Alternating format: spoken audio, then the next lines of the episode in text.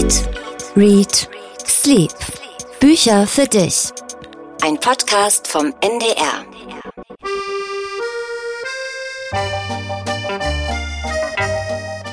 Vielleicht merkst du es schon, Daniel, an dieser Musik. Mhm. Heute geht Französisch. es Französisch. Heute geht es um Krimis. Hast Genau. du eine Ahnung, wen wir da hören?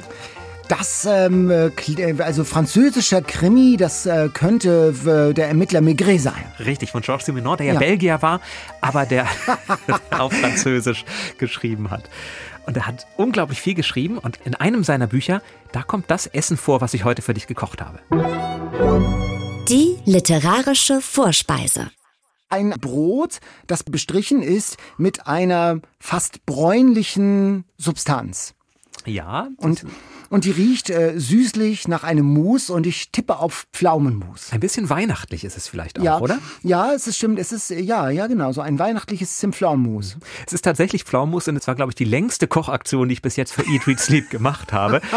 Acht Stunden Oh. hat es gedauert, diese Pflaumen einzudicken. Acht Stunden in der Küche gestanden. Und äh, was ist jetzt, ich, bevor ich da reinbeiße, was ist daran der Krimi? Also ich muss, Nun, im Krimi ist es tatsächlich so, dass ein paar Zutaten dabei sind, die ich weggelassen habe. wirklich, also damit wird jemand vergiftet, ja, mit dem Pflaumenmus. Mit dem Pflaumenmus wird jemand vergiftet, ja. Falls das hier das Letzte ist, was Sie von mir hören, bevor ich hier nochmal reinbeiße, ich bin Daniel Kaiser. Und ich bin Katharina Marenholz. Nein, ich bin Jan Ehlert, der den Podcast Eat, Read, Sleep, der Bücherpodcast für euch. Hm, sehr lecker. Mhm. Ist gut. Ich habe das Strichnin weggelassen, was nämlich bei Georges Simenon untergemischt wird.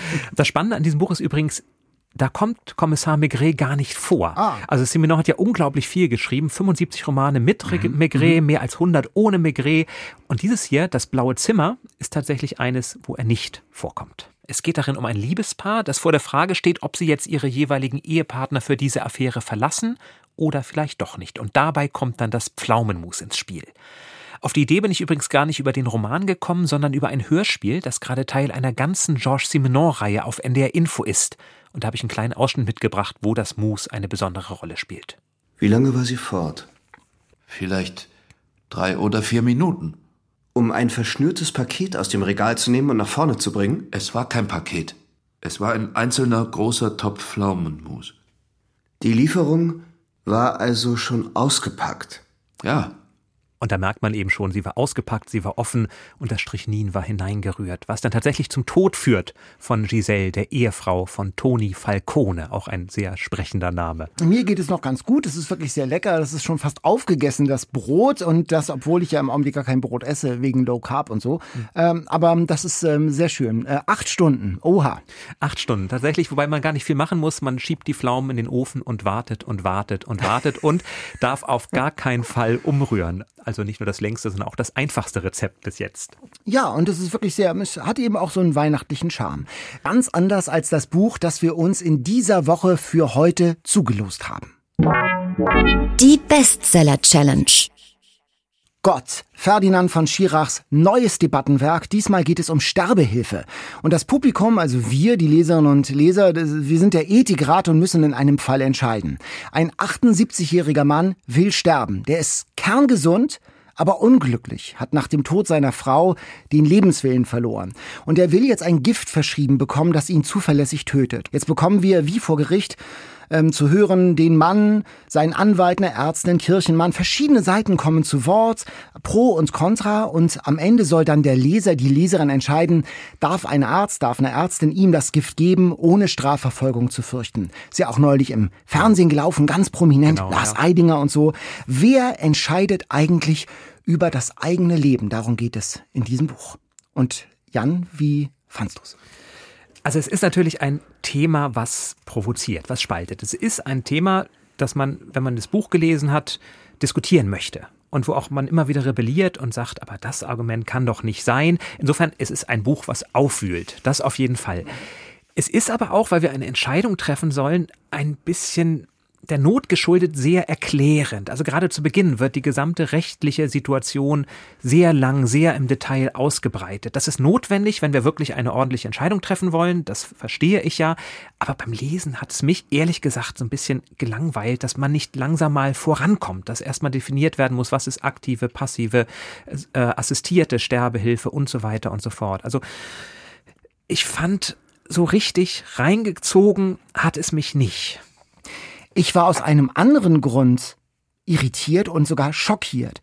Es ist da nämlich nicht so, dass da Pro und Contra gleichermaßen gleichberechtigt präsentiert würden, sondern das wird ja so getan, als sei dieses Buch Futter für Entscheidungshilfe. Mhm. Die Sympathien sind hier ganz klar verteilt. Die Gegner der Sterbehilfe, die sind naiv, kenntnislos und weltfremd und die lässt er dann von diesem burschikosen Anwalt mhm. auseinandernehmen. Der Anwalt ist witzig und unterhaltsam, so ein Berserker, so ein effektvoller Typ.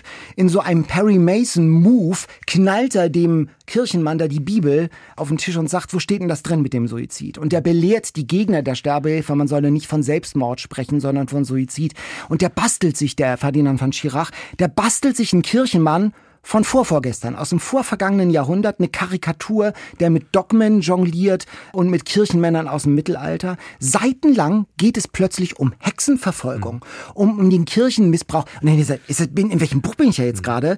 Man spürt, Schirach, der arbeitet sich da an was ab. Das verrät mehr über seine eigenen Einstellung sein, wie soll ich sagen, Mindset, äh, als über die aktuelle Sterbehilfedebatte. Ja, das stimmt, weil ich auch fand, er entfernt sich da zu sehr von der Fragestellung. Ja. Also gerade im Beispiel mit dem Bischof Thiel wird das ganz deutlich. Da fährt er seine eigene Polemik. Das hat alles doch mit der Frage an sich nichts zu tun, wie die Kirche selber als moralische Instanz wahrzunehmen ist, weil relativ zu Beginn ja auch gesagt wird, wir sind in einem säkularen Staat. Genau wenn ich nicht glaube, muss ich mich auch nicht an die Regeln der Kirche halten. Damit wäre das abgehakt. Und der Protagonist, Richard Gärtner, der sterben möchte, der glaubt offenbar nicht und insofern ist das doch gar kein Thema. Warum da genau. jetzt über die moralische Integrität der Kirche gesprochen wird, das habe ich mich auch gefragt. Ich fand den Anwalt aber ehrlich gesagt überhaupt nicht sympathisch. Gerade weil er ständig seine Rolle verlässt. Gerade weil er ständig Witze machen muss in einem eigentlich doch ganz ernsten Thema und auf die wirklich spannenden Fragen einfach nicht eingeht. Also die Frage, die der Bischof hier aufwirft. Was wäre, wenn jetzt hier kein 78-jähriger Mann sitzen würde, sondern eine 31-jährige Frau, die eben gerade genau. leidet? Weil oder ein Teenager, der äh, Liebeskummer hat oder so. Genau. Und ich glaube, dann würden sich 70,8 Prozent der Zuschauer haben ja gesagt, Richard Gärtner darf sterben. Mhm. Das wäre vielleicht anders ausgefallen, wenn da ein Teenager mit Liebeskummer gesessen hätte. Aber auch darum geht es gar nicht. Es geht nicht um die Frage, ob er sterben darf. Es geht um die Frage, ob Ärzte ihm dabei helfen genau. dürfen. Genau. Und das gerät ziemlich schnell völlig aus dem Blick. Genau. Ich habe aber, ich finde schon, ich sehe das ein bisschen, ich habe das wirklich als unappetitlich manipulativ empfunden. Dieses Buch, dieses Theaterstück. Am Schluss gibt es ja noch so einen Anhang, wo Experten zu Wort kommen. Die sind alle pro Sterbehilfe. Also äh, Schirach ist meiner Meinung nach feige. Er erfindet zum Beispiel einen schwachen Kirchentypen Typen. Äh, er hat nicht die Größe, sich auf Augenhöhe mit der anderen Seite auseinanderzusetzen, die zu einer Karikatur gerät. Also wie klischeehaft kann man sozusagen eine kirchliche, eine christliche Position heute darstellen? Das hat mich wirklich erkennbar und hörbar offensichtlich auch geärgert. Und ich habe mich gefragt, für wen ist das was? Für wen ist das was? Für Leute, die ohnehin schon so denken wie von Schirach und nicht für Möglichkeiten, dass die Skeptiker auch einen redlichen Punkt haben. Diese Debatte, die ist ja so enorm wichtig. Und ich habe da eine Haltung, aber ich bin auch unsicher. Ich bin da nicht am Ende mit meinen Überlegungen. Und ich, ich glaube, wir als Gesellschaft brauchen diesen Diskurs. Und äh, ich habe mich gefragt, äh, hilft dieses Buch bei der Diskussion? Und ich finde nein. Es ist ein klägliches Stück Theater, eine Polemik. Er macht die andere Seite lächerlich. Es geht um Schwarz und um Weiß in diesem Theaterstück. Und in der Sache geht es aber nicht um Schwarz und Weiß. Es geht um Grautöne. Wo, wobei ich, wobei ich da nochmal widersprechen muss. Ich finde nicht, dass die Kirche, gerade der Bischof Thiel, so schlecht dargestellt wird, wie du ihn beschreibst. Im Gegenteil. Das ist eigentlich die einzige Figur, die Argumente bringt. Die bringt ja das Beispiel der jungen Frau. Während der Präsident der Bundesärztekammer tatsächlich ja vorgeführt wird, der nicht einmal weiß, was der hippokratische Eid eigentlich ist. So hat man das Gefühl. Ja, genau. Da dachte ich auch, das ist jetzt eine sehr schwache Figur. Aber ich finde, in dieser Debatte darfst du dich vielleicht doch ein bisschen zu sehr vereinnahmen lassen, weil die Kirche so kritisiert wird, weil gerade weil der Anwalt es so offensiv tut, verliert er für mich an Glaubwürdigkeit. Ja, ich glaube aber schon, das hat ja auch gezeigt, dann wird er noch von Lars Eidiger im Fernsehen gespielt. Leute, also natürlich, da hätte ich ja auch dann dafür, also so, das ist natürlich auf Emotionen und man sieht den 78-Jährigen, der sich ganz unwohl fühlt, der eigentlich nur sterben möchte und in gar keine Diskussion reingezogen werden möchte. Das ist hoch emotionalisiert und auch der Anwalt spielt auf der emotionalen Stalin-Klaviatur. Insofern ist dieses Buch, es unredlich. Ich bin wirklich, äh, dieses Buch tarnt sich als Debattenplattform, ist aber eine Kampfschrift,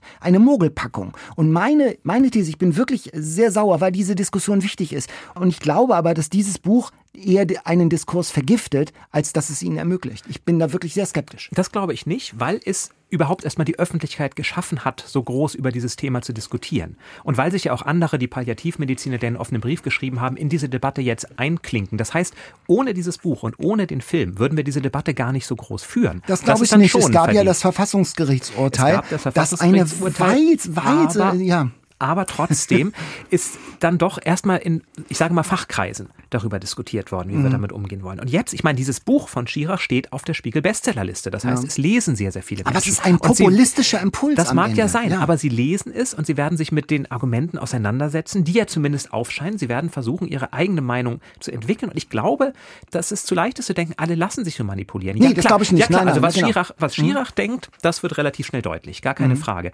Aber trotzdem, dass dieses Buch gelesen wird, dass Menschen sich auseinandersetzen, auch mit diesen langwierigen rechtlichen Hintergründen, die da ausgebreitet werden, dass sie überhaupt diese Frage in den Raum stellen, das ist dann, finde ich, schon sehr gut. Okay, dann würde ich sagen, ich stimme dir zu. Diese Debatte ist so wichtig, dass sogar ein so minderwertiges Theaterstück wie dieses eine Debatte entfacht oder befeuert. Das, es ist trotzdem ein misslungenes Buch, mhm. meiner Meinung nach. Aber wenn man sagt, Bücher sollen Emotionen auslösen, ich habe dich selten so emotional über ein Buch sprechen hören wie über dieses, genau. dann kann es ja so viel auch nicht verkehrt gemacht haben. Ja, nicht jede Emotion ist eine gute Emotion. Also ich, es, es gibt bessere Umsetzungen. Ich finde, es bleibt einfach einfach erkennbar unter seinen Möglichkeiten und das mit Absicht. Und das ist, das nehme ich ihm wirklich ein bisschen übel, weil es intellektuell nicht hundertprozentig redlich ist. Und warum glaubst du, warum glaubst du, ist es denn trotzdem auf der Bestsellerliste? Ich meine, man kann ja den Film sehen in der ARD Mediathek auch immer noch. Warum lesen Menschen dieses Buch? Weil Schirach hat einen guten Klang so und es ist so ein mhm. Eventbuch, das mich angeblich herausfordert sozusagen oder das, äh, das so mich in eine Interaktivität ruft. Das will ja jedes Buch. Jedes Buch möchte ja eine Reaktion von mir erfordern, aber hier ist es nur äh, ausgesprochen und ich glaube, dass das schon einen Reiz hat. Man, also die, die Idee ist ja, man liest ein Buch und man fällt am Schluss das Urteil sozusagen wie ein Richter. Und äh, das hat schon eine Attraktivität und ich glaube, dass das ein Grund ist mit der Popularität von Chirac und natürlich, weil es im Fernsehen war. Mhm. Weil es im Fernsehen war, ist es ein Bestseller. Und unser Urteil kann man aber sagen, und da gebe ich dir recht, ist gefallen. Also das Buch ist wirklich keines, was man gelesen haben muss. So, was machen wir denn jetzt, um dich von dieser Emotion wieder runterzukriegen? Hast du denn auch etwas gelesen? Genau, Weihnachten steht vor der Tür, etwas Versöhnlicheres gelesen in der vergangenen Eine Woche. Eine wunderbare, schöne Weihnachtsgeschichte von Rainer Moritz, das ist der Chef des Hamburger Literaturhauses und der hat für die Edition Chrismon eine wunderschöne Weihnachtsgeschichte geschrieben. Ein kleines Weihnachtsbüchlein, es heißt Fräulein Schneider und das Weihnachtsturnier. Es geht um so einen kleinen Jungen, dessen Vater hat eine Kollegin, die gerade pensioniert wurde, das ist Fräulein Schneider, die ist so ein bisschen Miss Marple, Matronen Haft aus der Buchhaltung. Die ist alleine zu Hause und feiert ungern Weihnachten, fremdelt so ein bisschen mit Weihnachten und der Junge kann es gar nicht verstehen, besucht sie so zu Weihnachten, macht so einen äh, Höflichkeitsbesuch und dann freunden die beiden sich an und dann äh, entdeckt der Junge, dass sie eine gemeinsame Leidenschaft haben beziehungsweise sie entwickeln, nämlich Tipkick. Dieses Spiel mit diesen äh, kleinen Fußballern ähm, und diesem diesem Filz äh, mhm. Filz äh, Spielfeld. Rainer Moritz ist ja auch ein großer Fußballfan. Das konnte er dann wahrscheinlich das nicht konnte er nicht sagen. Aber das war es ist wirklich ganz äh, ganz toll beschrieben und die beiden ähm, spielen miteinander. Sie bringt ihm Tipkick Spielen bei und dann erfährt der Junge, weshalb die Frau mit Weihnachten so hadert, die allein ist. Und es steckt dann natürlich eine traurige Lebens Geschichte dahinter, die für immer Weihnachten für sie negativ belegt hat. Und sie schaffen es, ohne zu viel zu verraten, mit Hilfe eines Tippkick-Weihnachtsturniers Weihnachten neu zu belegen. Es ist wirklich so eine ganz rührende Geschichte. Und ich hatte wirklich an der einen oder anderen Stelle war ich wirklich sehr gerührt. Das ist, ist eine schöne schöne, sentimentale Weihnachtsgeschichte, die sozusagen diese Zeit, die für viele vielleicht auch schwierig ist, ähm, mit Sinn äh, oder mit einer Hoffnung und einer Option aufzuladen vermag. Also ich habe das wirklich sehr gern gelesen. Ähm, ein, eine schöne Geschichte, wirklich ein, ein dünner Band, äh, die man an einem Nachmittag bei zwei oder drei Adventskerzen und einem Keks äh, auf dem Sofa unter einer Decke wunderbar lesen kann. Tut es mir sehr leid, dass ich diese Stimmung wieder kaputt machen muss, denn diese weihnachtliche, denn ich habe einen Krimi mitgebracht, oh. den ich gelesen habe, in dem natürlich gemordet wird und zwar auch auf eine sehr grausame Art, sehr blutige Art und Weise gemordet wird, der aber gleichzeitig unglaublich komisch ist, finde ich eine sehr gelungene Mischung von Humor und Gewalt in mhm. einem. Und zwar ist das eine wahre Freundin von William Boyle, ein mhm. US-amerikanischer Krimi-Autor und die Geschichte spielt im Mafia-Milieu. Protagonistin ist eine Frau, Rena, die Frau eines Mafioso, der ermordet wurde. Und es beginnt damit, dass der 80-jährige Nachbar sich an sie heranmacht. Sie sei ja jetzt frei, also so einen schweren Öter. Und sie findet das ganz schrecklich, aber weil er nicht akzeptieren will, dass sie Nein sagt, erschlägt sie ihn mit einem schweren Aschenbecher und kriegt Panik, steigt in seinen alten Cadillac und macht sich auf die Flucht fährt zu ihrer Tochter, die will aber nichts von ihr wissen, schlägt ihr die Tür vor der Nase zu und so landet sie bei einer Nachbarin, einem ehemaligen Pornostar aus den 70ern, die gleichzeitig aber eine Betrügerin ist. Und diese beiden Frauen zusammen entwickeln dann eine Freundschaft, mit der sie sich gegen dieses, diese ganze Mafia-Welt stellen. Und da tauchen dann ganz skurrile Typen auf, unter anderem ein irrer Hammermörder. Und dieser Wechsel, der hat mich so fasziniert, dass tatsächlich man immer wieder lacht, weil es so überzeichnet ist und dann taucht die Gewalt wieder auf. Aber es ist eben nicht nur die Gewalt, sondern was William Boyle schafft in seinen Romanen, er reflektiert auch immer was das mit uns macht, zu viel Gewalt im Fernsehen, mhm. zu viel mhm. Gewalt, die man erlebt hat, was für Auswirkungen hat das? Also Rena und der ehemalige Pornostar sitzen dann zusammen und unterhalten sich auch darüber, wie war das eigentlich als Frau eines Mafioso, wenn man da ist und erlebt, was ist? Hätte sie viel früher die Stimme erheben müssen gegen das, was sie eigentlich wahrnimmt? Und warum hat ihre Tochter sich entfremdet? Und dann gibt es noch die Enkeltochter, die plötzlich zu ihnen kommt, weil sie eben auch versucht, aus dieser Familie der Mafiosi auszubrechen. Also so eine Mischung aus Sopranos und äh, den Martin Scorsese-Film und Quentin Tarantino. Alles also falsch zusammengemischt. Also wirklich ein sehr, sehr, Haufen. ein sehr illustrer Haufen. Tolle, skurrile Charaktere. Es macht einfach Spaß, dieses Buch zu lesen. Trotzdem hat es all die Krimi-Elemente, die man braucht. Und am Ende, ganz wichtig, gibt es auch noch ein versöhnendes Essen von allen, die dann überlebt haben. Es passt also auch ganz gut zu unserem Podcast. Sehr schön. Wir haben beide noch einen Krimi mitgebracht ähm, in dieser Woche, nämlich von Charlotte Link, das neue Buch Ohne Schuld. Eine Frau sitzt im Zug und wird plötzlich von einem Fremden angegriffen mit einer Pistole. Schüsse. Sie kennt ihn gar nicht, flieht aufs Klo, überlebt gerade so. Eine Polizistin kommt ihr zu Hilfe. Mhm. Fast gleichzeitig wird eine Frau auf dem Fahrrad zu Fall gebracht, querschnittsgelähmt, auch ein Schuss fällt dort. Aus derselben Pistole wie im Zug. Die Fälle hängen zusammen. Aber wie? Und es sind noch mehrere Fälle und es dauert 100 Seiten, bis sich die Fäden so langsam miteinander verknüpfen lassen. Aber Charlotte Link, die schreibt so, Interessant, dass man dranbleibt. Das ist wendungsreich, genau die richtige Dose Suspense, immer wieder schöne Cliffhanger an den Kapitelenden und es werden dunkle Familiengeheimnisse nach und nach entblättert und man ist dabei. Absolut. Und es ist ja eine Ermittlerin mittlerweile, die Charlotte Link-Fans vielleicht schon kennen. Kate Linville taucht wieder auf. Das ist mittlerweile ihr dritter Roman, wobei sie auch schon mal eine Nebenfigur war. Sie wurde dann zur Hauptfigur, aber der dritte Roman mit ihr als Ermittlerin.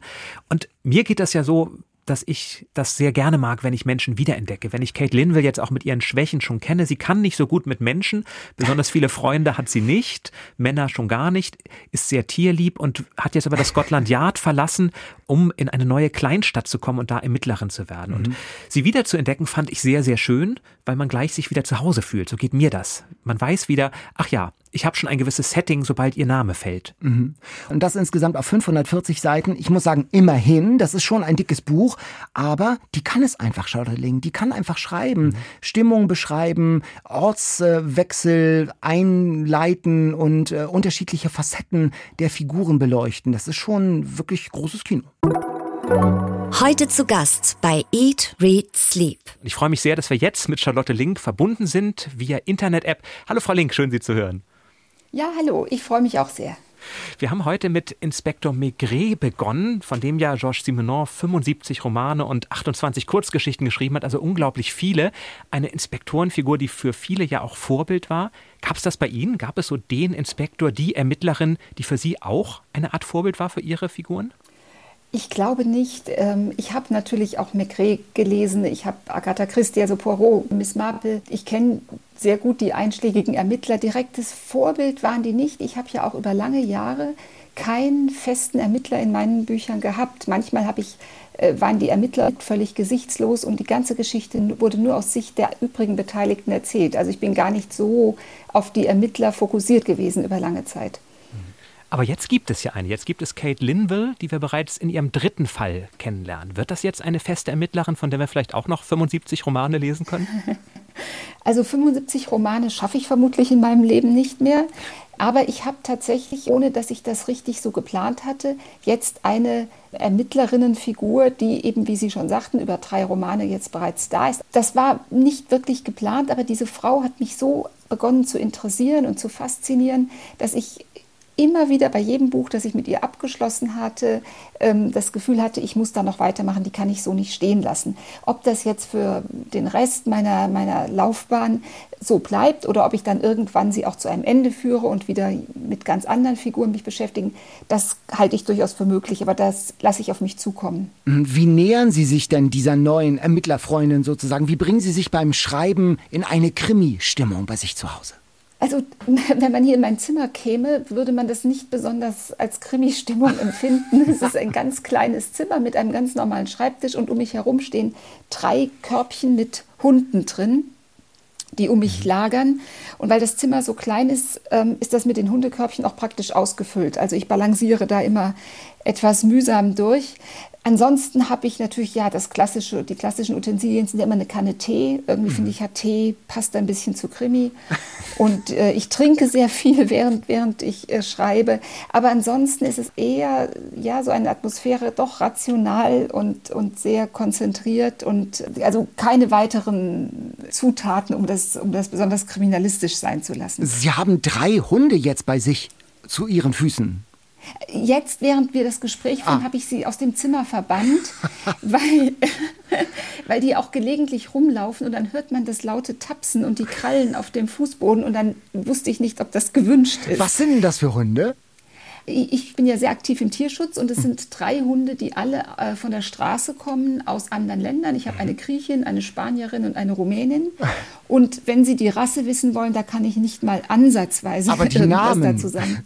Die Namen, also die Griechin heißt Amy und die Rumänin heißt Fini und die Spanierin heißt Ada. Und die vertragen sich? Die vertragen sich, die sind alle nacheinander hierher gekommen, zwei davon schwer traumatisiert.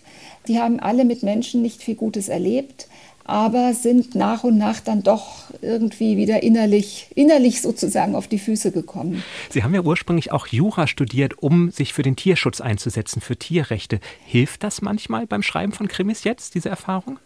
Ähm, also erstmal, ich habe nicht deshalb Jura studiert, das wird ah. immer wieder über mich geschrieben, aber das war nicht der Auslöser. Ich habe dann nur später mal in einem Gespräch gesagt, auch dafür kann man sich ja dann einsetzen, wenn man, wenn man Jura studiert hat. Ich glaube schon, dass es hilft. Also einmal hilft natürlich das Wissen, was ich speziell im Strafrecht erlangt habe, durchaus auch beim Schreiben von Krimis.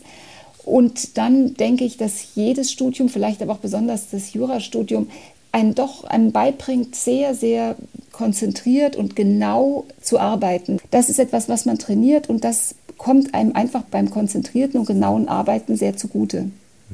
Das Sie ganz genau sind, das bedeutet auch, dass Sie immer an die Orte fahren und sich das nochmal anschauen, wo Ihre Geschichten spielen. Also, dass Sie für den letzten Roman von Kate Linville natürlich nach Scarborough gefahren sind. Das ist ja jetzt in Corona-Zeiten sehr schwierig, überall hinzufahren. Waren Sie da auch ein bisschen eingeschränkt in Ihrem Schreibfluss?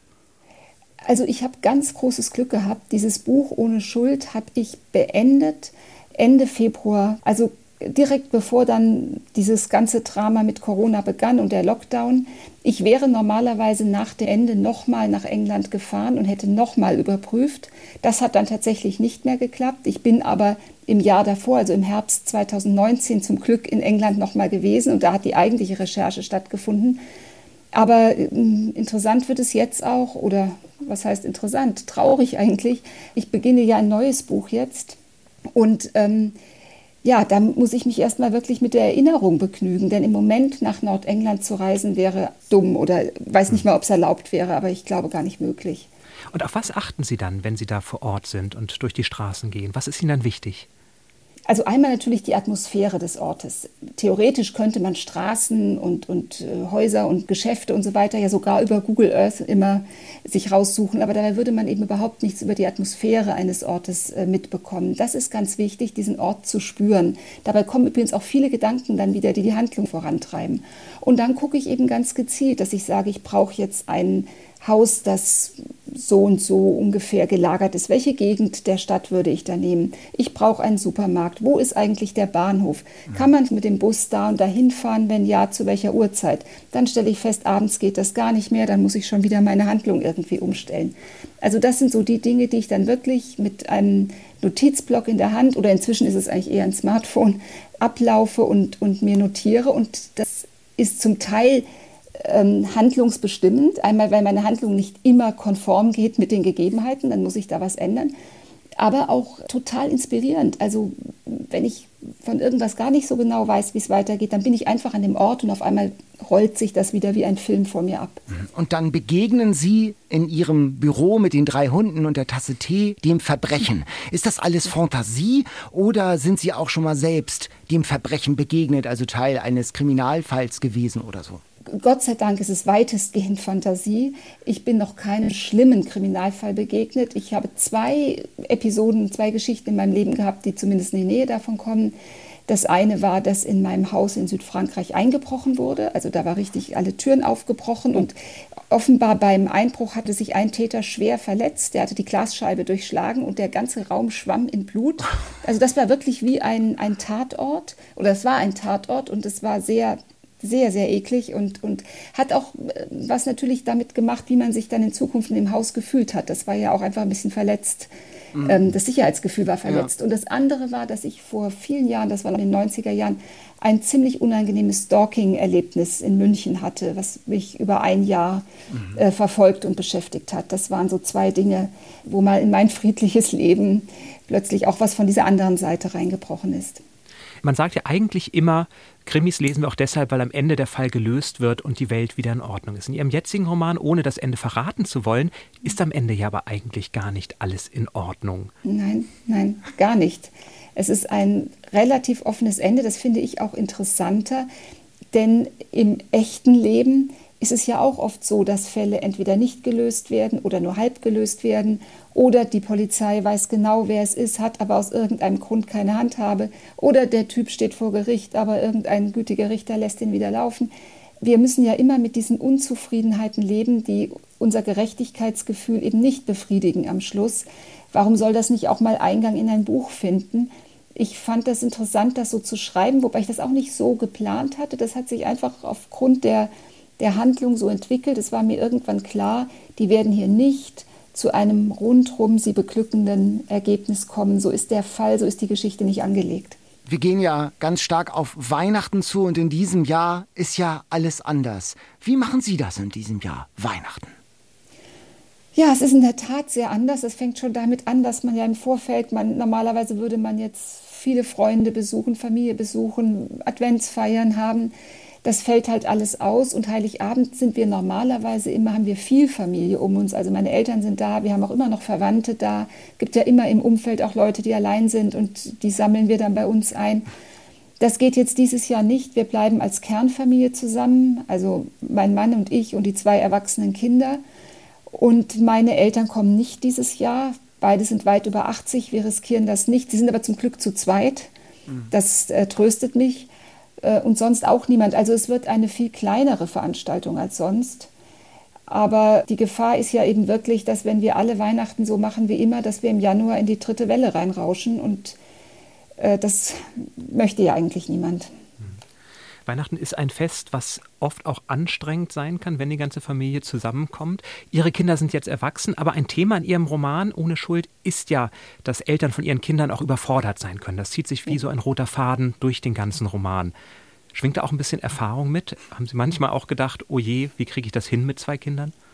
Also ich glaube, dass das bei allen Eltern ähm, Momente gibt, in denen man vor den eigenen Kindern steht und sich fragt, was habe ich denn nur falsch gemacht oder kriege ich das überhaupt hin?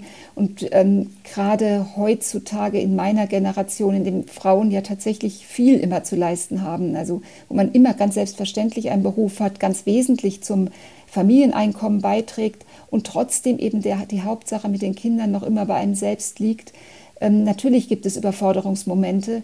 Ich kenne die schon auch und finde es eben so schwierig, dass es häufig noch so ein Tabuthema ist. Und das ist ja eigentlich auch, warum in meinem Buch das Ganze dann in so ein Fiasko führt. Das will ich jetzt auch nicht genau verraten, aber das Ganze nimmt ja ein ganz schlimmes Ende und im Grunde eigentlich deshalb, weil man als Frau noch immer sich scheut zu sagen, ich bin durch meine Kinder vollständig überfordert, ich bin am Ende, ich komme nicht mehr klar.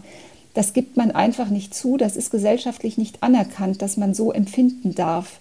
Also wird es irgendwie verschluckt, unter den Teppich gekehrt und unter Umständen kann es dann eben überhaupt erst zu einer Katastrophe kommen. Also ist das auch etwas, was Sie mit Ihren Büchern versuchen, nicht nur einen Kriminalfall zu erzählen, sondern immer auch auf gesellschaftliche Probleme hinzuweisen? Eigentlich immer, weil ich sehe ja ganz oft, dass die Kriminalfälle ganz direkt etwas mit bestimmten herrschenden gesellschaftlichen Problemen zu tun haben. Ich habe manchmal auch im vorliegenden äh, Buch das total Böse. Das sind dann so Typen, das, die wären egal wo und wie sie leben, die sind einfach aufgrund ihrer Veranlagung kaputte Menschen. Aber ganz viel anderes passiert ja auch zwischen Menschen, die eigentlich gar keine kriminelle Energie haben, die ganz normal sind, so wie wir alle, die eigentlich ein friedliches Leben führen und dann durch bestimmte Konstellationen in ihrem Leben, und die haben oft was auch mit gesellschaftlichen ja, Missständen äh, zu tun, plötzlich in eine Lage kommen, in der sie sich anders nicht mehr zu helfen wissen, in der sie irrational reagieren, indem sie möglicherweise auch schlimme Dinge tun. Und das finde ich das eigentlich Spannende, viel spannender als das rein Böse äh, nur zu schildern. Dann ist ja die Hoffnung, dass Literatur auch äh, eine neue Sensibilität hervorruft, bewirkt, evoziert. Ähm, an welches Buch können Sie sich denn erinnern, das bei Ihnen etwas ausgelöst hat, etwas verändert hat, wo man gemerkt hat, ah, Literatur kann etwas? Oh, das waren so viele Bücher in meinem Leben, die mich vorangebracht haben, weitergebracht haben. Ich weiß jetzt gar nicht. Ich glaube, das, das fing schon als Kind an. Da habe ich ähm, so diese ganzen Astrid Lindgren-Bücher so wahnsinnig gern gelesen und, und habe mir so sehr diese Art von Kindheit und Jugend gewünscht oder so als Vorbild gesehen, wie mhm. die da gelebt haben. Und das ähm, fand ich so wahnsinnig schön. Und dann später, ja, viele Biografien auch, die ich gelesen habe. Aber ich kann Ihnen jetzt nicht so ein ein durchschlagendes Buch nennen. Wahrscheinlich nach unserem Gespräch, wenn ich nachdenke, fällt es mir Dann ein. Aber, mhm. Welches ja. Buch lesen Sie denn jetzt gerade mit Freude, was Sie uns äh, für die Advents- und Weihnachtszeit empfehlen möchten? Also ich lese gerade den äh, Barack Obama, der jetzt ja gerade mit seinen mhm. Erinnerungen äh, erschienen ist, nicht unbedingt ein Buch für die Adventszeit. Tausend aber, ähm, Seiten. Ja, und das ist nur der erste Teil. Also das ist die Hälfte. Es kommt ja dann noch ein Band. Es ist auch, ich muss sagen, sehr, sehr ausführlich. Ja. Also, ähm, Wir haben darüber gesprochen in unserem Podcast mhm. vor zwei Wochen und es ist schon, es ist für die Leute, die wirklich CNN Tag und Nacht gucken, ne? also die ausführliche ja. Version. Ja, ja, die ganze. Und es ist eben auch dieses Inside Washington, da, da gibt es ja, ja, auch so wahnsinnig viele Namen, die uns gar nichts sagen. Also mhm. wir kennen die amerikanischen Spitzenpolitiker, aber natürlich einfach nicht so, wie, wie das ein Amerikaner wissen würde. Also ich finde es toll, das Buch, es fasziniert mich auch, aber es braucht echt langen Atem. Eine ganz wichtige Frage müssen wir natürlich noch klären, weil unser Podcast ja auch Eat, Read, Sleep heißt. Was gibt es bei Ihnen Weihnachten zu essen und wer kocht? Also, jetzt muss ich natürlich wieder meine, meine Weltanschauung verkünden. Ähm, ich lebe ja vegetarisch, das heißt zunehmend auch vegan. Ähm, das habe ich noch nicht ganz geschafft, aber ich bin auf dem Weg.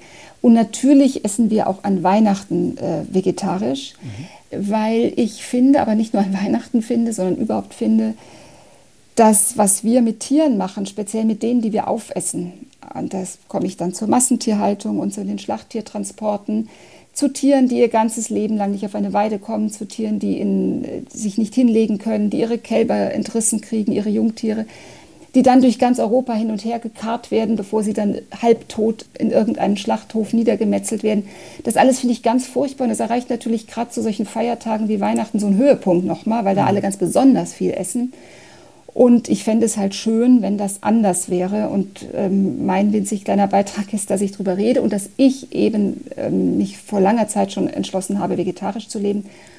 Und jetzt, um Ihre Frage zu beantworten, es gibt an Heiligabend Kartoffelsalat und den macht meine Mutter. Den reicht sie uns über den Gartenzaun, weil sie selbst ja nicht mhm. ähm, bei unserem Weihnachtsessen dieses Jahr teilnimmt. Mhm. Mhm. Aber sie wohnt nebenan, wenn sie über den Garten Sie wohnt nebenan, das ist eben das, ja. das große Glück. Wir können auch später am Abend dann mal anstoßen über den Zaun. Wir wollen nur nicht einen ganzen Abend in einem geschlossenen Raum sitzen um einen Tisch rum. Das finden wir halt ein bisschen riskant. Wir sitzen übrigens bei Pflaumenmus, also heute tatsächlich auch ganz vegetarisch und vegan. das freut mich sehr. Ja, ganz herzlichen Dank, Charlotte Link, und trotz allem eine schöne Weihnachtszeit mit so vielen Menschen, wie es denn eben möglich ist, auf Abstand. Das wünsche ich Ihnen auch. Danke, tschüss.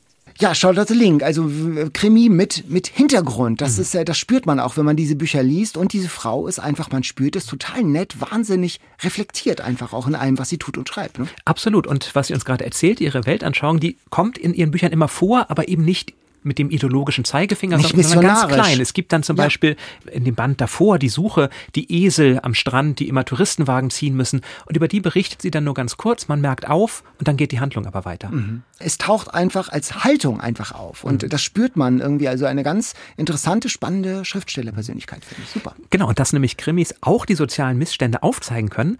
Da gibt es einen ganz tollen Klassiker, den uns Jana heute als ihren Alltime Favorite geschickt hat. Ich bin gespannt. Die All-Time Favorites. So, ich habe ein Buch mitgebracht von Jana, das habe ich ja gerade schon gesagt. Wobei ein Buch stimmt nicht so ganz, denn es heißt zwar Roman über ein Verbrechen, aber dieser Roman über ein Verbrechen sind in Wirklichkeit zehn Romane. Oh. Eine Dekalogie heißt das Ganze. Und zwar haben sie Mai Schöwall und Per Wahlö geschrieben. Das mhm. sind so ein bisschen die Urahnen der schwedischen Krimiliteratur, kann man sagen, die damals in den 60er, 70er Jahren die ersten Kommentarschufen in Schweden, Martin Beck, der eben auch mit seinen sozialen Problemen als Figur greifbar wurde. Und Jana schreibt, sie möchte dieses zehnbändige Werk wirklich jedem ans Herz legen, der sich auch nur ein kleines bisschen für das Genre Krimiliteratur interessiert. Es fängt recht banal und langweilig an in der ersten Geschichte, gibt sie zu, aber es steigert sich dann mit jedem einzelnen Band ins Unermessliche. Und sie war beim Lesen dieser hochpolitischen und immer noch aktuellen Kriminalromane für eine gewisse Zeit absolut von der Bildfläche verschwunden. Und ja, ich erinnere mich, ich habe das als Jugendlicher gelesen, die standen im Bücherregal meiner Eltern, diese Romane von Schöwal und Wahlö. Und mir ging es genauso. Ich bin da eingetaucht in Welten, wo ich vieles noch nicht verstanden habe. Wir sind im Schweden der 60er und 70er Jahre.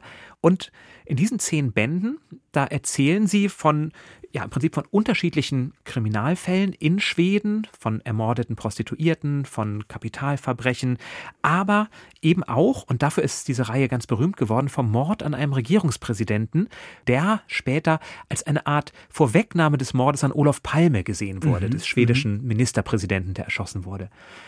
Da haben sie natürlich wenig mit zu tun, aber das Spannende an diesen Romanen ist, dass sie nicht nur Kriminalfälle erzählen wollen, sondern sie wollen auf Missstände in der Gesellschaft hinweisen. Schöwal und Wahlö waren Marxisten, da standen sie auch zu und haben mhm. gesagt, das große Verbrechen, der Roman über das Verbrechen, das ist ein Roman über das Verbrechen des Kapitalismus. Mhm. Ein Roman darüber, dass eben unsere Gesellschaft Menschen zu kriminellen Handlungen treibt weil sie gar nicht anders können. Aus Geldnot möglicherweise, aus sozialer Not, aus purer Verzweiflung. Und das schwingt immer wieder mit. Dass es also eine große Kritik daran ist, wie wir miteinander umgehen wollen. Das war damals auch sehr, sehr neu und hat ja, ein, zu einem riesigen Erfolg geführt. Mhm, und wie dick sind diese Bücher? Ach, die sind zum Glück nicht so dick. Das sind, das sind kleine, auch in sich abgeschlossene Fälle, die man sehr gut lesen kann. Vielleicht immer so 150 bis 250 Seiten maximal. Man muss sie also nicht am Stück lesen, aber es ist wirklich schön, wie, sie, wie man auch hier, ähnlich wie bei Kate Linville, diesen Kommissar in all seiner Eigenartigkeit dann irgendwie doch ins Herz schließt und mhm. mit ihm mitleidet. Und er hat dann natürlich auch eine Karriere, er steigt immer weiter auf in der Polizeibehörde, bis er irgendwann sich selber auch die Frage stellt, will ich überhaupt aufsteigen, wenn ich nur noch am Schreibtisch sitze oder will ich vielleicht nicht auch lieber weiter der Ermittler bleiben und stürzt in eine kleine psychische Krise. Also unglaublich viel, was nebenbei erzählt wird, aber auch das kann man ja sagen, auch die Kriminalfälle, die sind ganz spannend, die erzählt werden. Also, wer gerne Krimis liest und auch gerne Schweden-Krimis liest, Mai Schöwal und Per Wahlö, der Roman über ein Verbrechen, zehn Bände und, auch das sei versprochen, für alle, die vielleicht immer mit der besonderen Grausamkeit von heutigen schwedischen Krimis hadern, Nein, so grausam geht es da nicht so. Es geht tatsächlich mehr um die psychologischen Verwicklungen. Um psychologische Verwicklung geht es auch in dem Buch, das ich mitgebracht habe. Es geht um Jane Austen. Wir hatten ah. ja vor, ja, da blüht, da, da kommt Jan sofort auf Betriebstemperatur. Wir haben ja neulich schon mal über Jane Austen gesprochen und wir haben viele Mails und Reaktionen bekommen. Ich habe ja gesagt, ich habe noch nie was von Jane Austen gelesen. Ich glaube, da sind fünf Leute tot umgefallen. Äh, wie kann man denn nicht so? Und jetzt äh, zum Beispiel Veronika schreibt, wenn ich einen schlechten Tag hatte, nehme ich Stolz und Vorurteil zur Hand und schon nach einer Seite sitze ich grinsend auf dem Sofa. Ich habe keinen anderen anderen Autor gefunden, der die Subtilitäten innerhalb einer Familie so auf den Punkt bringt wie Austin, insbesondere in Stolz und Vorurteil. Was soll ich sagen? Ich habe mir das Buch gekauft, ich habe es durchgelesen, Ja, doch, ihr habt ja recht. Jane Austen ist wirklich toll. Die Stimmung, die wunderbaren Figuren, schonungslos auch gezeichnet, mit wenigen Strichen. Männer und Frauen. Eintauchen in ein Sittengemälde dieser Zeit, so ähm, 18., spätes 18., Anfang 19. Jahrhundert. Gefangen die Menschen in Konventionen. Das ist ganz spannend zu lesen, aber man möchte ja nicht dabei sein im Raum. Ich wäre, glaube ich, schreiend rausgelaufen. Wie redet ihr miteinander? Wie geht ihr miteinander um? Von der Diktion her ist es so die Keimzelle von Downton Abbey. Sozusagen die mhm. Figuren, die man dann sozusagen später im Fernsehen sieht, die sind da alle angelegt wie Buddenbrooks aus England mit Happy End. Ganz toll. Die Rededuelle zwischen Elizabeth, dieser äh, wirklich sehr scharfzüngigen jungen Dame, die sich in äh, Mr. Darcy verliebt, äh, und der Lady Catherine, dieser, dieser Matrone. Das ist herrlich zu lesen. Also es ist wirklich, äh, das liest man wie im Rausch. Die haben, glaube ich, zwei, drei Rededuelle. Das ist ganz toll. Dieser selbstüberschätzen, sich selbst überschätzende Pastor als äh, wirklich Negativfigur, seine Art zu reden, sich zu geben. Ja, ihr habt ja alle recht Jane Austen, ich bin Fan, ich, äh, Stolz und Vorurteil wird nicht das letzte Buch sein. Und äh, dann schreibt Veronika noch, ja, Austin schreibt über Liebe und es gibt immer ein Happy End, aber das ist nur ein Teil ihrer Geschichten. Sie schreibt genauso, in welchem sozialen Korsett Frauen eines gewissen Standes in der Regency-Ära lebten, wie eine vorteilhafte Heirat der einzig erstrebenswerte und gangbare Weg war und wie durch einen einzigen Fehltritt die Fortune der gesamten Familie verändert werden kann. Das stimmt und das ist äh, tolle Literatur nach wie vor. Und das Spannende ist, dass es ja immer noch funktioniert. Ich ja, meine, diese Dialoge ja. sind 200 Jahre ja. alt oder älter und trotzdem sind sie immer noch witzig. Trotzdem hat man sofort auch heute noch Personen vor Augen, die wahrscheinlich die Lady Catherine sein könnten oder die wahrscheinlich die Lydia, die Tochter sein könnten, die dann diesen bösen Fehltritt begeht in dem Roman. Also ich finde, das ist eine ganz große Leistung, dass man so etwas schreibt, was ja viel, viel mehr ist als einfach nur ein bisschen Getratsche oder ein bisschen seichte Unterhaltung, sondern wirklich, wie ja. du ansprichst, die großen Fragen. Wie kann man sich als Frau in so einer Zeit überhaupt behaupten? vor denen ja auch Jane Austen stand, die damals selber eigentlich gar nicht unter ihrem Namen zunächst veröffentlichten durfte oder sich War nicht eine traute. Quizfrage. Genau. War eine Quizfrage, genau. die du, glaube ich, sogar gewusst hast. Ähm, also Eat, Read, Sleep bildet. Wie toll, dass du Jane Austen Ja, genau. Hast. Ähm, und ähm, wenn du sagst, auch die Sprache, es ist ja nicht nur Jane Austen, sondern in diesem Fall möchte ich ja auch die Übersetzer und die Übersetzerin erwähnen. Also ich habe eine Ausgabe gehabt aus dem Fischer Verlag, ich sag mal 12 Euro, Weltliteratur für 12 Euro, aus dem Englischen übersetzt von Manfred Allier und Gabriele Kempf Allier. Und die haben das wirklich geschafft, da einen modernen Sound rauszuholen. Also ich habe das jetzt nicht im Original gelesen, aber ich habe den garstigen Graben der 200 Jahre nicht gespürt. Also Jane Austen, unvergessen, ganz anders ist es bei diesen Büchern. Auf der Suche nach der verlorenen Geschichte. Wir haben in der vergangenen Woche von Maren erzählt, die ein Bilderbuch sucht, das sie als kleines Mädchen oder ihre Schwester zu Weihnachten bekommen hat. Und da wusste sie, es geht um das Pferd Marzipan. Und Nora hat uns geschrieben und gesagt, sie hat einen Verdacht, es könne tatsächlich eine Barbie-Version vom Nussknacker von Tschaikowski sein. Da nämlich heißt das Pferd auf jeden Fall Marzipan. Und das wäre natürlich lustig, weil ich in der letzten Folge ja über Nussknacker und Mausekönig gesprochen habe mhm. im Quiz. Aber im Buch, habe ich versucht, mich zu erinnern, taucht Marzipan mhm. nicht auf. Nur in der Barbie-Version. Das würde natürlich passen, Barbie als Prinzessin, ein Pferd, das Marzipan heißt. Und vielleicht ist es das ja. Das zumindest ist der Tipp von Nora. Man weiß ja auch nie, wie das mit den Zeugenaussagen ist und mit den Erinnerungen. Also apropos Krimi. Jule hat geschrieben, sollte das Pferd kein Pferd gewesen sein, sondern ein Hund könnte es sich um das sehr lustige Buch So ein Hündchen handeln. Ähm, also das ist die Frage, befragt euch nochmal, war es wirklich eine Prinzessin und ein Pferd oder könnte es nicht doch ein anderer Vierbeiner gewesen sein? Und wir haben natürlich auch heute wieder eine Suche und zwar passend zu unserem Thema handelt es sich um einen Krimi. Lena hat uns geschrieben, sie ist auf der Suche nach einem Buch, das Teil einer Serie ist. Das ist schon mal gut, um einen Kriminalkommissar im New Orleans der 30er, 40er Jahre. Und dieser Kommissar hat durch seine Kindheit Kontakt zur farbigen Bevölkerungsschicht. Es geht deshalb auch um Voodoo und um Mardi Gras. Und der Fall handelt vom gewaltsamen Tod der farbigen Geliebten eines reichen weißen Mannes der die Tat abstreitet. Und auch die Jugendliebe des Kommissars, ein nun aufstrebendes Sternchen am US-Unterhaltungshimmel, spielt eine Rolle, schreibt Lena. Sie hat schon selbst unzählige Male mit diesen Erinnerungen gegoogelt und gesucht, mhm. aber sie einfach nicht gefunden. Also, liebe Hörerinnen und Hörer von Eat, Read, Sleep, vielleicht habt ihr ja eine Ahnung, was kann das sein? Um welchen Krimi, um welchen Kriminalkommissar handelt es sich hier? Schreibt uns an eatreadsleep at ndr.de. Genau, und die genaue Beschreibung was Lena uns geschickt hat. Die Hinweise zur Lösung dieses Falls, die stellen wir euch in die Shownotes, wie immer. Das Quiz. Ich fange einfach mal an zum Aufwärmen für dich, also mit einer auf den Rücken gebundenen Hand. Der erste Satz. Mr. und Mrs. Darsley im Ligusterweg Nummer 4 waren stolz darauf, ganz und gar normal zu sein. Sehr stolz sogar. Ich gestehe, dass ich es nur weiß wegen der Adresse. Ja. Weil nämlich, weil nämlich Freunde von uns tatsächlich im Ligusterweg wohnen. Die Straße gibt es wohl tatsächlich. Und da wurde ich dann darauf aufmerksam gemacht, dass das doch die Adresse ist, unter der Harry Potter wohnt. Richtig, das ist der erste Satz von Harry Potter. Ich habe, weil es ja heute um Krimis geht, eine Kategorie von Katharina übernommen, wo ich dir immer kleine Hinweise gebe, bis du auf die Lösung kommst. Und die erste ist, wir beginnen gleich mit dem Tod, der eine besonders auffällige Art und Weise war, nämlich die gesuchte Person starb durch eine vom Himmel herabfallende Schildkröte. Boah, das ist ja wirklich sehr exotisch. Habe ich aber noch nie gehört. Okay. Okay? Es ist aber eine reale Person. Das klingt wie aus so einem Zeichentrick. Also es ist, es handelt sich um eine reale Person. Okay. Ob es sich so abgespielt hat oder ob das eine Mythenbildung ist, Aha. das kann ich nicht mit. Sicherheit sagen, aber es ist so in der ersten so Biografie, die es von ihm gibt, festgehalten worden. Es gibt auch eine Geschichte dazu, denn ein Adler hat diese Schildkröte fallen lassen. Er wollte sie auf einem Stein aufplatzen lassen, um sie zu essen. Und hat die Glatze der gesuchten Person für einen Stein gehalten. So erzählt es zumindest Mhm. So, sein okay. Biograf. Okay. Zweiter Tipp. Wegen seiner großartigen Dichtkunst durfte er aus der Unterwelt zurückkommen. In einem Drama. Das ist jetzt natürlich Fiktion. Aha. Ja. Okay, ich Okay, mache weiter. mach, mach einfach mal weiter. Nur sieben der insgesamt 70 bis 90 Werke von ihm sind uns erhalten.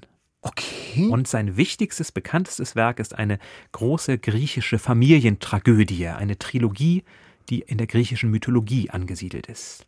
Es muss also einer der drei großen griechischen Tragödiendichter sein. Und da haben wir Aeschylus, Euripides und Sophokles. Einer von Ja, den dreien wird Einer es von sein. den dreien. Also das mit, dem, mit der Rückkehr aus, dem, aus der Totenwelt, das ist, würde ich ja sagen, ist es nicht Orpheus? Das ist tatsächlich Orpheus, aber es gibt eine Komödie von Aristophanes, die Frösche. Mhm. Und da darf einer von beiden, Euripides oder Aeschylus, wieder zurückkehren, nämlich Und der bessere von, von den beiden. beiden. Also, also bleibt das okay, nur noch also- einer. Also sagen wir, ist es, ich würde jetzt äh, Aeschylus sagen. Das ist richtig. Ah, gut. Genau. Fall gelöst, Kommissar Kaiser. Eine, eine, ja gut, aber äh, viele Tote auf dem Weg sozusagen, genau. Ich habe auch so etwas, äh, auch diese Kategorie Dali Klick sozusagen der Literatur.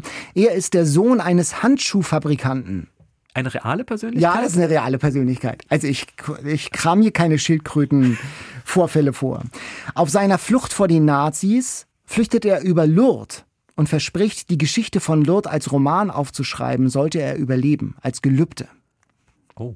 Mit einem Roman über Verdi wird er ein maßgeblicher Motor der Verdi-Renaissance in Deutschland. Ja, weiter. Und die letzte, dass, dass, dass ich mal sowas hier formulieren könnte, was ich ja nicht weiß. Er ist mit der Witwe von Gustav Mahler verheiratet. Franz Werfel. Jawohl, genau. Ähm, tatsächlich, er ist, musste ja fliehen, er war Jude und er ist mit der veritablen Antisemitin Alma Mahler-Werfel über die Pyrenäen geflohen und landete dann da auch unter anderem in Lourdes und hat gesagt, wenn ich das schaffe, wenn ich die rettende Küste Amerikas erreiche, äh, schreibe ich das als Roman. Das Lied der Bernadette Soubirous. Und äh, das ist, äh, war sein größter kommerzieller Erfolg, ist auch verfilmt worden, Riesending. Und auch der Verdi-Roman. Also es war ein Franz Werfel, man muss ja sagen, ist nicht heute nicht vergessen, aber hat man nicht mehr so auf dem Zettel. Das war einer der bekanntesten neben Mann und Feuchtwanger und Zweig. Das waren so die, einer der ganz großen ähm, literarischen Stars äh, damals. Er starb dann 1945, weil er sehr schwer krank war. Aber eine ganz spannende, tolle Schriftstellerpersönlichkeit, auch einer meiner Lieblingsschriftsteller. Wir bleiben im Krimi-Genre. Wer gilt gemeinhin als erster Detektiv der Literaturgeschichte? Ist das Aha. Rip van Winkle von Washington Irving erfunden? Ist das Auguste Dupin, also ein Franzose, aber von einem Amerikaner erfunden, von Edgar Allan Poe? Oder ist das Christian Wolff aus Friedrich Schillers Der Verbrecher aus verlorener Ehre? Also, wenn ihr jetzt sehen würdet, mit welcher diebischen Freude Jan am Mikrofon und sich die Hände reibt.